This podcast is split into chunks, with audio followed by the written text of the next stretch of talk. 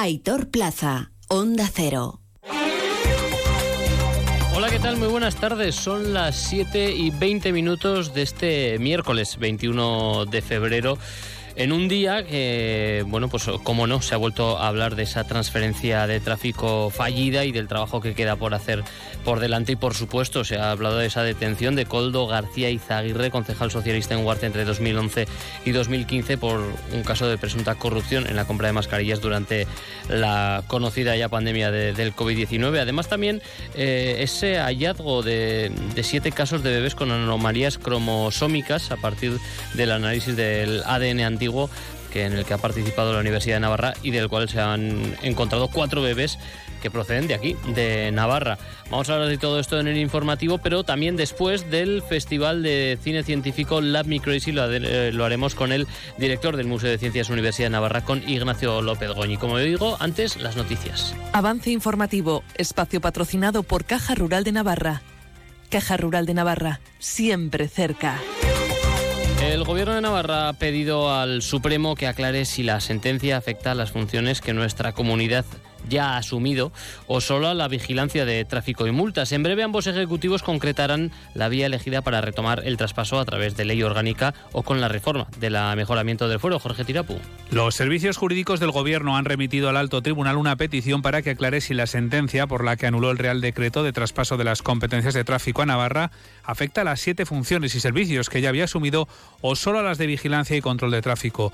Nuestra comunidad asumió la competencia en julio y contaba con un plazo de cuatro años para poder desarrollarla. Félix Taberna es vicepresidente primero del Gobierno. La súplica a la sala del Supremo aclarando si eh, la sentencia afecta a, las funciones ya que tenemos asumidas o eh, afecta al conjunto eh, de las mismas.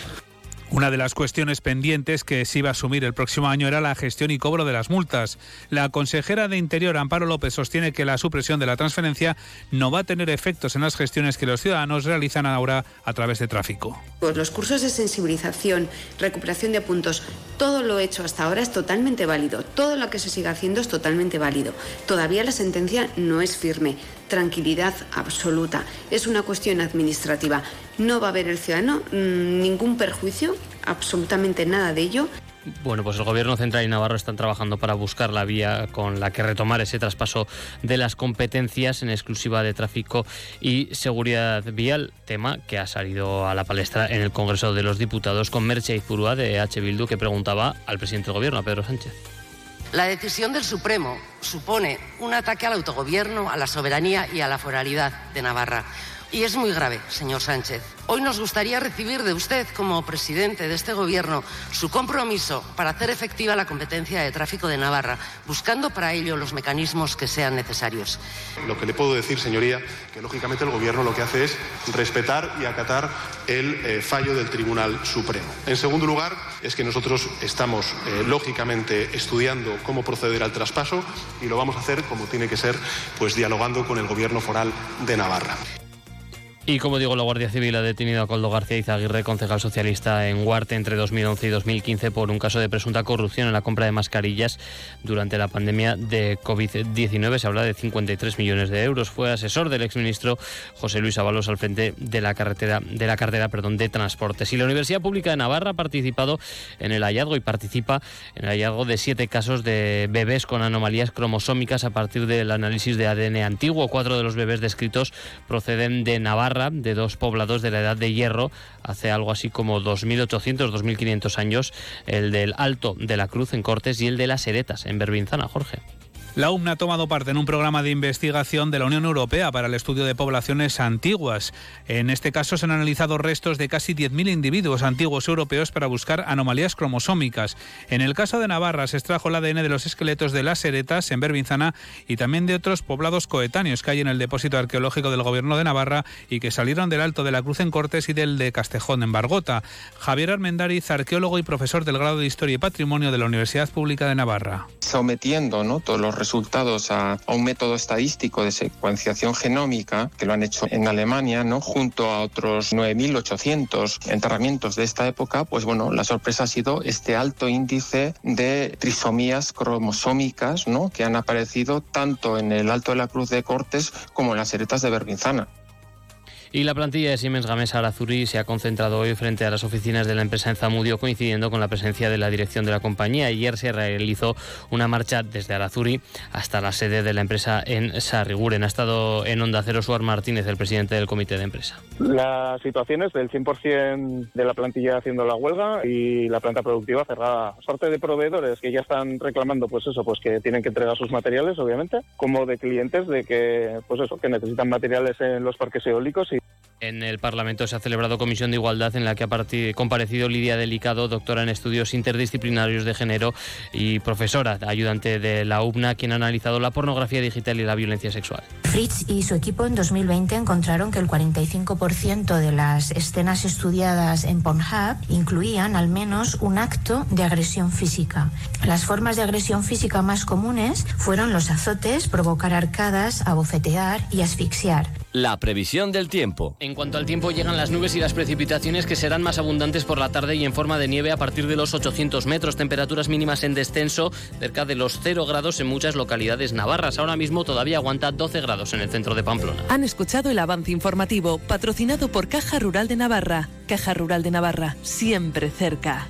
Descubre el plan Disfruta Seguro de Caja Rural de Navarra. Tendrás mayor protección al agrupar tus seguros pagando mes a mes. Dispondrás de ventajas exclusivas, gestor personal, orientación médica y asesoramiento jurídico telefónicos, experiencias de ocio. Disfruta de la vida y confía el resto a Caja Rural de Navarra. Consulta condiciones en cajaruraldenavarra.com. Brújula de Navarra, hoy nos vamos a acercar a un eventazo, porque así me lo han dicho, que bueno, pues que tuvo lugar en el día de ayer.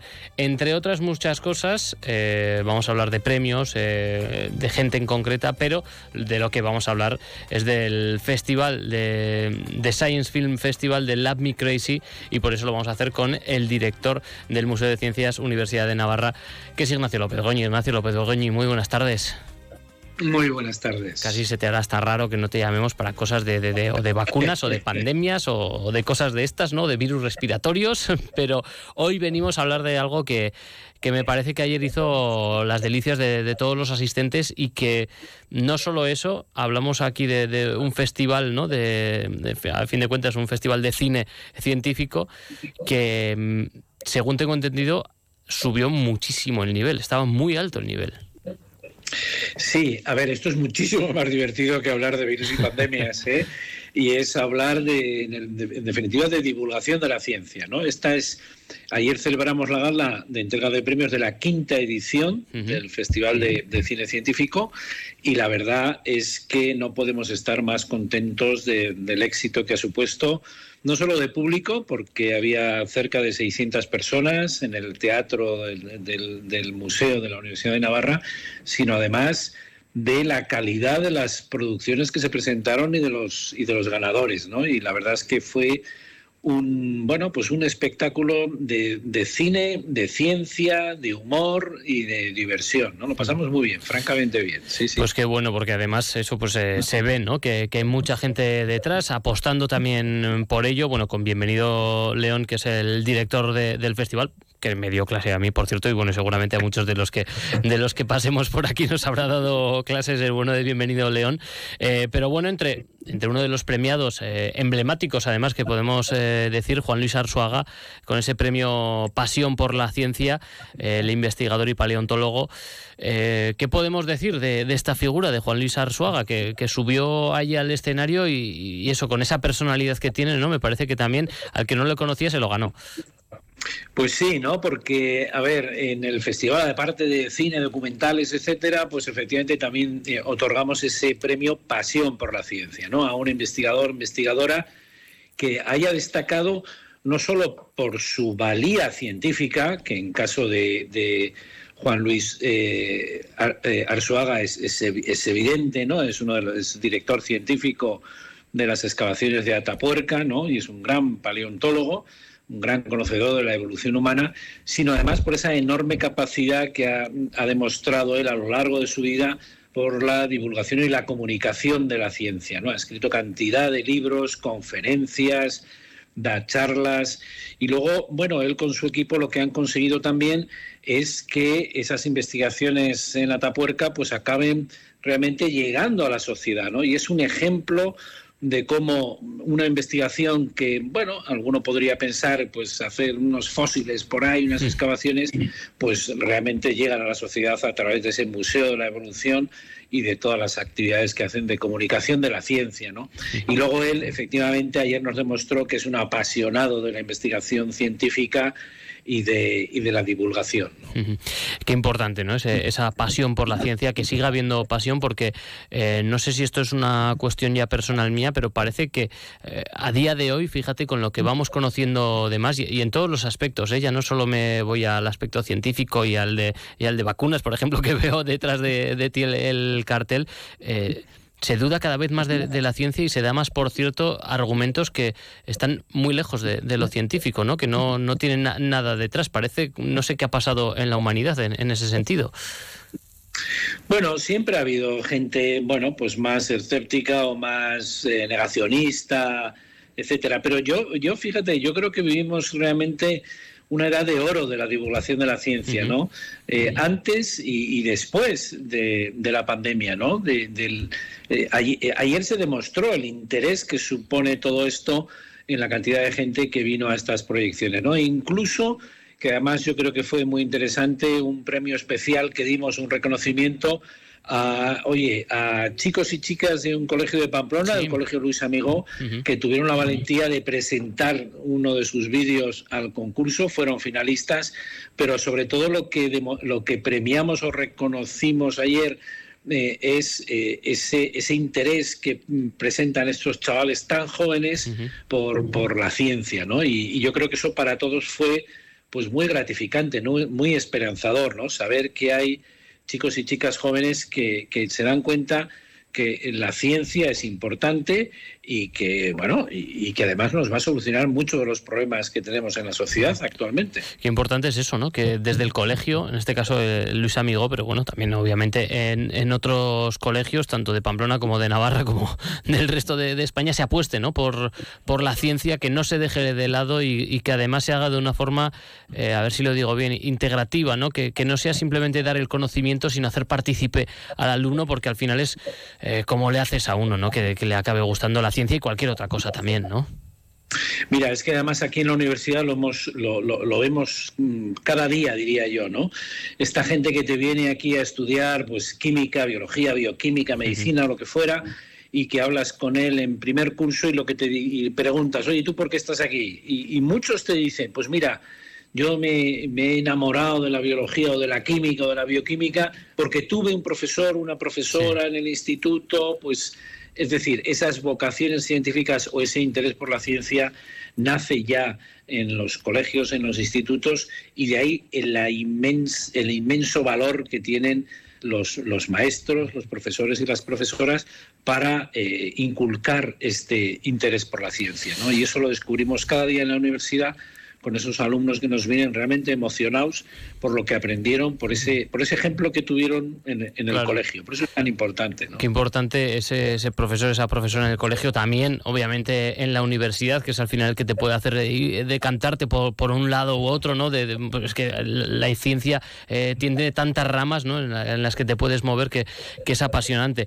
Me imagino que también fue muy especial ese, bueno, ese premio ¿no? otorgado a Nuclear Now, eh, que ensalza el papel de la energía nuclear para combatir el cambio climático como mejor documental. El momento en el que Oliver Stone mandaba este mensaje.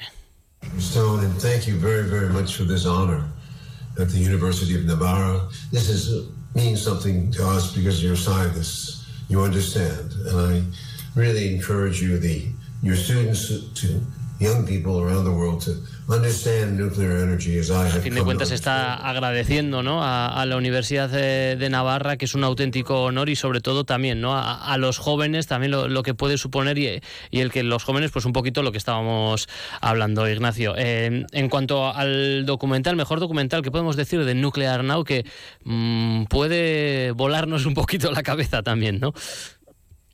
Bueno, mira, también la semana anterior al, festival, la semana pasada, tuvimos eh, un debate que organizamos aquí en, Pamplona, en el Civivox, eh, sobre este tema, ¿no? Porque efectivamente es, un debate que hay ahora. Fíjate, el, lema del, del, festival, ¿verdad? Este año era eh, diálogos inteligentes, ¿no? Eh, lo que queremos con esto de diálogos inteligentes es, eh, oye, pues promover el debate en temas que ahora están en, de una actualidad impresionante, como es el tema de la energía nuclear, ¿no? En el que se mezcla con el cambio climático y energía nuclear, ¿no? Eso es un debate que hay ahora. En este documental Oliver Stone lo que, lo que aporta son argumentos sobre la energía nuclear, ¿no? Y sin entrar en el debate final de, oye, pero estáis vosotros estáis a favor o estáis en contra. No, nosotros nosotros lo que proponemos es el, debate, ¿no? Pero es que este documental, y, por eso ganó, yo creo que el jurado, yo no estoy en el jurado, ¿no? Pero el jurado decidió que estaba muy bien hecho y que, y que realmente promovía el debate, pues le dieron el premio. Para nosotros fue realmente un honor, ¿no? Porque el que se presente a un festival, bueno, que dentro de nuestras posibilidades es un festival, bueno, que hacemos en Pamplona, en una universidad, pues que se presente en la categoría de un director de cine como Oliver Stone, pues dices, hombre, pues eh, la verdad es que es interesante, ¿no? Y bueno, y que ganara y que además tuviera el detalle, él no pudo, no pudo recibir el premio, tuvo el detalle de mandarnos ese vídeo de agradecimiento, pero sí vino y está con nosotros también en el día de hoy el, productor del, documental que se proyecta esta misma, este miércoles a las 7 en Pamplona Los Golem, donde se proyecta esta película ganadora. ¿no? O sea, a las 7, pensaba que era a las 8. No, no, es hoy mismo. O sea, se está, proyectando ahora a las 7, ¿no? el, el, documental. Son muchos los debates, como dices, y lo importante es eso, ¿no? Poder hablar, poder eh, debatir porque al final la ciencia también parte de eso, ¿no? Que las diferentes investigaciones, las diferentes eh, opiniones se, puedan poner encima de la mesa y al final acabar encontrando, no sé si es que al final muchas veces no hay una gran verdad, ¿no? Sino es la mejor de las opciones. Como se dice con la democracia, ¿no? Pues igual también lo de la energía nuclear, dice, pues es, es la menos mala. O no sé, lo, lo, pongo ahí encima de la mesa, que yo no tengo ni idea. Pero me imagino que es un poco buscar eso también entre vosotros, ¿no? Entre los científicos. Bueno, en, definitiva es, eh, a ver, la, ciencia lo que hace constantemente es eh, hacerse preguntas, ¿no? Y eso es lo interesante, hacerte preguntas y que lo que tú afirmas luego lo validen otros o, por lo menos lo pongan en cuestión. La ciencia siempre, nunca está terminada, siempre está avanzando, ¿no? Y en ese, en ese avance de la ciencia, la ciencia no es definitiva, pues está ese debate sano eh, intelectual en buscar las mejores soluciones para, para, para bueno, arreglar los problemas que tenemos en la actualidad. Y para eso lo mejor es el debate científico. Y eso es lo que queremos también promover desde el Museo de Ciencias y en concreto desde el Crazy. Pues Ignacio López Goñi, director del Museo de Ciencias Universidad de Navarra, muchísimas gracias por estar hoy aquí en la Brújula de Navarra. Yo creo que habrá, ¿eh? para incluso ir debatiendo, ir poniendo por lo menos esos debates encima de la mesa, ir comentándolos en espacios de 10 minutos, pero con un poquito más de calma. Y sobre todo, me imagino que ya trabajando en el próximo festival junto con Bienvenido León, porque esto es, termina uno y ya se está pensando, ¿no? Me imagino que en el siguiente. La semana que viene comenzamos ya a preparar la sexta edición. Pues muchísima suerte y muchísimas gracias. A vosotros, muchísimas gracias a vosotros. Un fuerte abrazo. Un negocio necesita web, redes sociales, imagen de marca, canal de ventas online. ¿Buf? Si eres una pyme o un autónomo y necesitas ayuda en tu digitalización, la oficina Acelera Pyme Iris de AIN, la Asociación de la Industria de Navarra, te ofrece asesoramiento sin coste. Entra en oapiris.ain.es y comienza tu transformación digital. Participa en la octava edición del Medio Maratón Zubiri Pamplona Iruña el próximo domingo 24 de marzo. Inscríbete en la primera media de la primavera en la web zubiripamplona.com y disfruta de un recorrido inigualable que atraviesa el Prepirineo Navarro, el Camino de Santiago, el Paseo de Larga, se adentra dentro del recorrido del encierro para finalizar en la plaza del Ayuntamiento de Pamplona. Promueve Diario de Noticias, patrocinan CaixaBank, AENA, Ayuntamiento de Pamplona, IMQ, Centro Porsche Pamplona, Magnesitas Navarra, Interesport, Lacturale y Joma. Colabora Onda Cero y Europa FM. Últimos dorsales disponibles. Date prisa y no te quedes sin el tuyo. Así terminamos la brújula de Navarra, 8 menos 20. Ya saben, cualquier día es bueno para donar sangre. Toda la información en adona.es. Muy buenas tardes.